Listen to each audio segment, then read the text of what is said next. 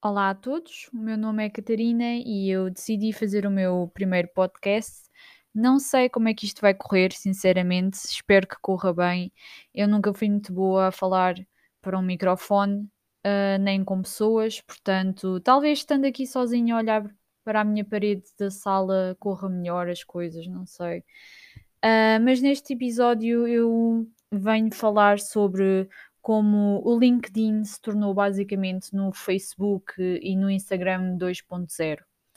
Eu lembro-me de, de, ter eh, para uns 15 anos, ou menos até, e ouvir falar de, desta rede social em que era importante ter um perfil porque podíamos dar uh, a conhecer ao mundo do trabalho e um, podíamos uh, encontrar pessoas que nos quisessem dar trabalho. E claro que eu, sendo uma pessoa sempre muito preocupada uh, com, com esse tipo de, de, de, com o meu futuro, pronto, eu decidi criar uh, uma conta no LinkedIn e uh, na altura lembro-me de, de, ver, era só adultos a dizer a apostar vagas de trabalho e, e, pronto, coisas que não, na altura não me interessavam ainda muito e eu também não percebia muito do que do que eles estavam a falar.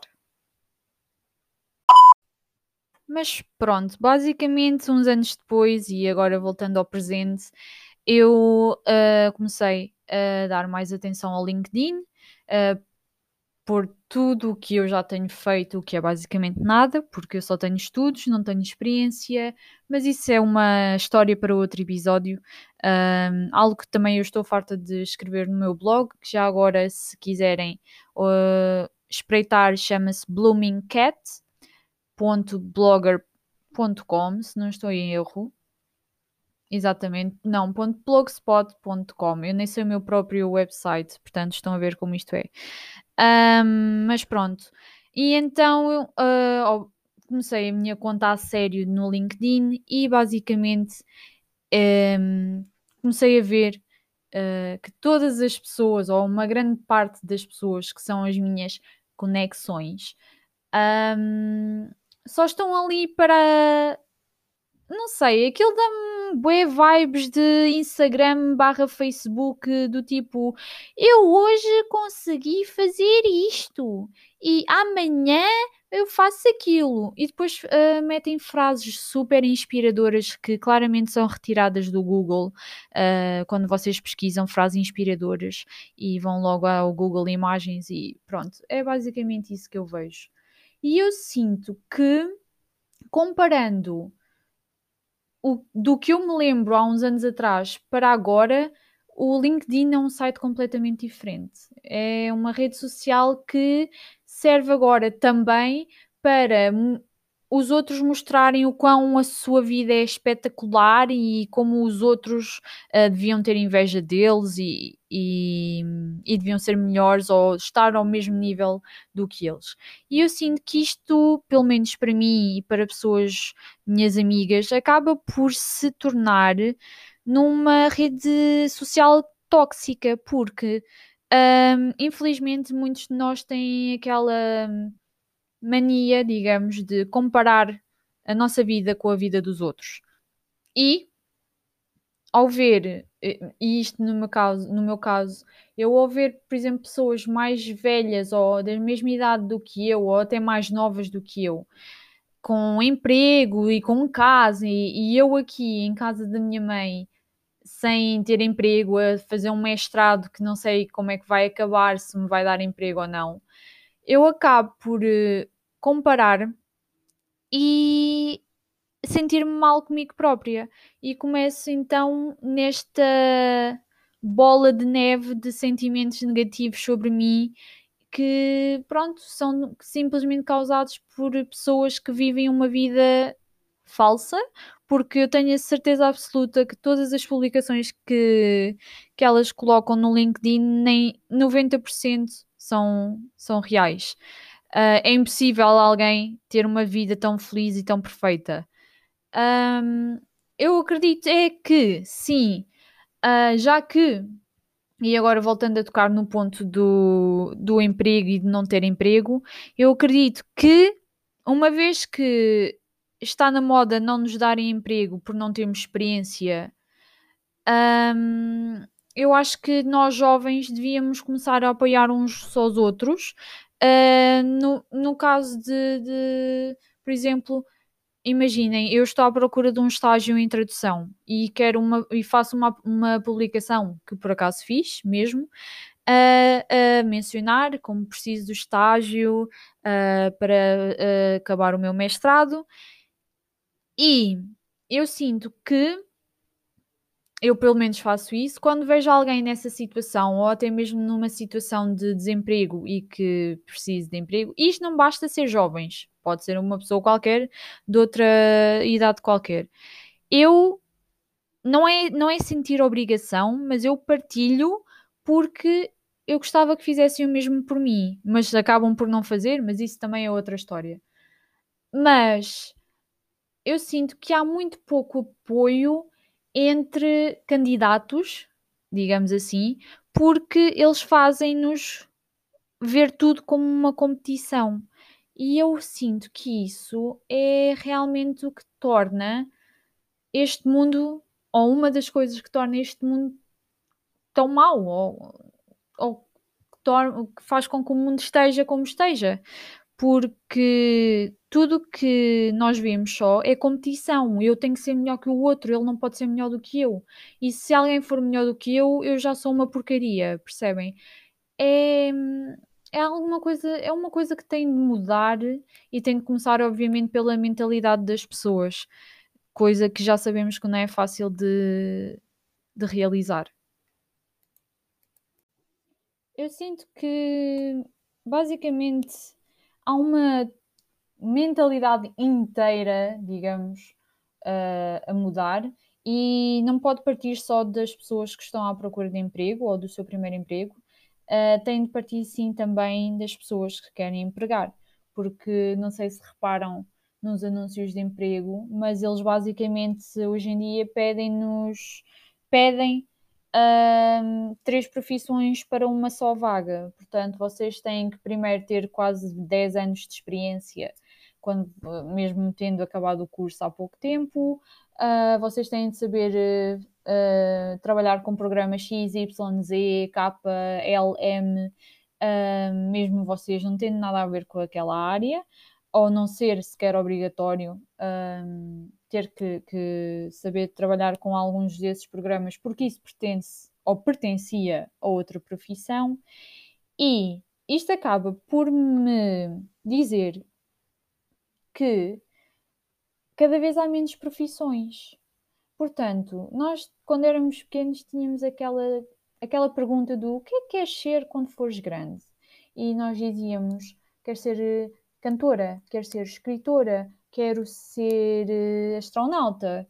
E hoje em dia, por exemplo, e agora, agora, pegando no exemplo da escritora, porque este era o meu exemplo que eu dava, um, hoje em dia ser escritora não é suficiente, porque primeiro vocês têm de pagar para vender os vossos livros. Um, e depois, hoje em dia, como a economia está, uh, é impossível viver sendo só escritora ou escritor. Um, eu conheço pessoas que, para além de escreverem livros, uh, tiram outros cursos e trabalham noutras coisas, nomeadamente supermercados, livrarias, ao mesmo, tudo ao mesmo tempo, porque não dá para viver a escrever livros. E eu sinto que é triste, é triste, porque eu não quero estar a ter que ter, por exemplo, três empregos ao mesmo tempo só para eu poder sobreviver. Só para eu poder conseguir eh, pagar as contas de casa, poder alimentar-me, poder ajudar a minha mãe a, a ter uma vida melhor, agora que ela está reformada. E eu sinto que isso cada vez é mais difícil para nós jovens. E depois vejo muita gente mais velha nas redes sociais do tipo Ai, os jovens não querem trabalhar, eles só querem estar no bem bom e receber dinheiro do Estado. E eu tenho uma coisa a dizer. primeiro, vocês não gostam que nós falemos dos velhos no geral, porque vocês não gostam que vos chamemos velhos. E nós, jovens, não gostamos que também usem a generalização dos jovens, porque nem todos são iguais. Eu, no meu caso, só não estou a trabalhar porque ninguém me dá emprego. Porque eu chego a uma entrevista e a primeira coisa que me dizem é: Ah, pois não tenho muita experiência. E eu fico a olhar para quem me está a entrevistar e dá-me vontade de dizer: Pois não, não tenho experiência, porque eu acabei agora o curso. Uh, e se ninguém me der experiência, como é que é suposto eu conseguir ter experiência depois no currículo? Não é?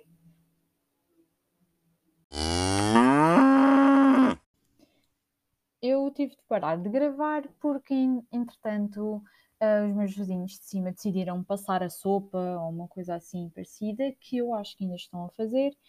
E depois os vizinhos do lado chegaram e eles são dois adolescentes, para além da sua mãe, que infelizmente fazem bastante barulho e era impossível. Eh, vocês iam, iam pensar que eu estava no meio da selva se só vissem o barulho que estava. Mas voltando então ao assunto, eu queria dizer mais que, para além de todo este tipo de pessoas que existe no LinkedIn, também existe agora um novo tipo. Eu digo novo tipo porque foi uma coisa recente que eu, com que eu me deparei e é uh, aqueles um, aquelas pessoas que comentam em todas as publicações de alguém que está à procura de emprego do género Olá, realmente a situação em que se encontra é muito mal e, e, é muito má e é igual a tantas outras. Por isso, a minha forma de ajudar é convidar-te a conheceres o meu trabalho e a empresa para quem trabalho, pois estamos constantemente a recrutar pessoas. E vocês leem isto, e vocês, uh, digo, a maior parte das pessoas, leem isto e vão tipo, ah, sim, porque estão tão desesperados por um emprego que vão carregar em tudo o que lhes dizem. E isto, ou número um, acaba por ser uma fraude, ou número dois, acaba por ser mais do mesmo e vocês não arranjam emprego logo de imediato. E número três, estas pessoas são. Uh, também já encontrei pessoas que são. Estas pessoas, entre aspas, são tipo robôs. Um, e honestamente, eu acho que esta pessoa que é a minha conexão no LinkedIn é um robô, porque todas as mensagens que eu vejo desta pessoa são sempre o, é sempre o mesmo texto, sem tirar nem pôr. A única coisa que muda é o nome das pessoas a quem a, a quem a pessoa se está a dirigir. Eu sinceramente não percebo qual é o objetivo destas pessoas de estar a, a dar a conhecer, digamos assim. Um, mas eu acho realmente assim um bocado, como é que eu ia dizer em português? Manhoso, digamos. É manhoso, é um bocado manhoso, sim. É assim um bocado tipo, hum, põe-te na dúvida. E eu realmente não percebo o que é que eles fazem da vida, afinal, porque a pessoa diz que é senior marketeer na empresa X. Mas é isto que é, é, este, é esta profissão deles, estar no LinkedIn e ver eh, as publicações de pessoas que não têm emprego e que estão desesperadas por um emprego e depois comentar e dar a conhecer sobre o trabalho da empresa, é porque eu honestamente sinto que se eu, isto sou eu, esta é a minha opinião. Eu se tivesse um emprego assim, eu acho que não durava nem uma semana. E se calhar isso, uma semana já seria muito tempo para mim, porque fazer este tipo, eu não me vejo, não me veria fazer este tipo de trabalho. Isto para mim é, é quase como se fosse receber spam no e-mail, basicamente. Bem, acho que fico por aqui sobre este assunto e eu agora gostava de recomendar e de fazer isto em todos os episódios do meu podcast. Uh, gostava de recomendar músicas uh, ou álbuns que tenham saído durante, esta, durante a semana em que eu estou a realizar este episódio. E para quem me conhece, uh, acho que não vai ser surpresa nenhuma, mas eu vou recomendar uma música que se chama On the Ground um, On the Ground é uma música uh, cantada por uma um, rapariga sul-coreana chamada Rosé. Um, ela faz parte de um grupo de K-pop chamado Blackpink, que já agora é bastante uh, famoso uh, mundialmente.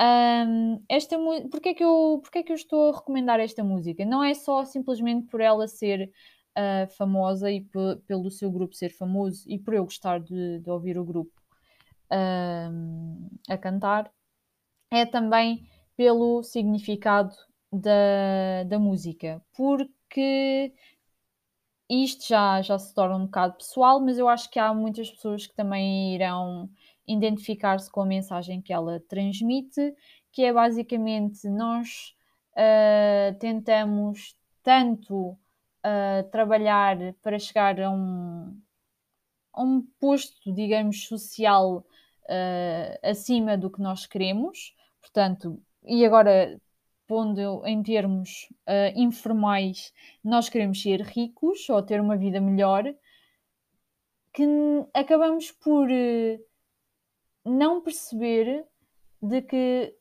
tudo o que nós necessitamos está à nossa volta e está on the ground, portanto, está no chão.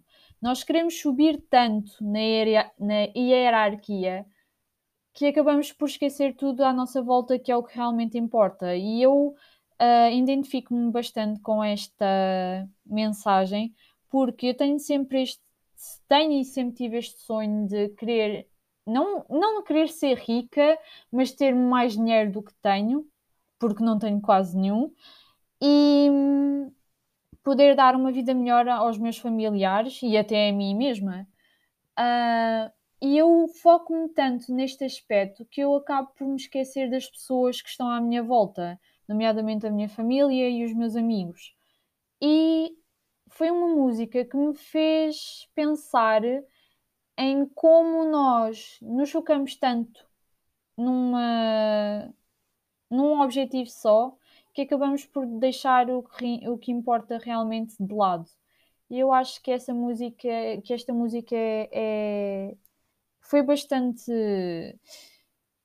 foi numa uma época bastante boa para ser lançada, porque eu estou a tirar o mestrado e eu só me preocupo neste momento em ter emprego e lá está a ter dinheiro e eu acabo por eh, não não ter tempo ou não querer ter tempo para as pessoas porque estou demasiado focada no meu trabalho e em fazer o em dar o meu melhor no, no trabalho e hum, então eu uh, gostava que vocês quisessem, claro, uh, uh, ouvir a música. Ela está toda em inglês já agora, ela não cantou em coreano, já por esse aspecto, para ser uma música global, digamos assim, sendo que não é preciso estar em inglês para ser global, mas ainda também há muito aquela estigma, aquele estigma de que se não é inglês ou português não vale a pena ouvir porque eu não percebo acho que isso não tem muito a ver, até porque, mesmo a música estando em inglês, vocês têm legendas para quem não, não perceber uh, muito de inglês. Um, acho que deviam ouvir porque é uma música bastante. Acho que dá, acho que faz as pessoas pensar realmente no que elas andam a fazer neste mundo.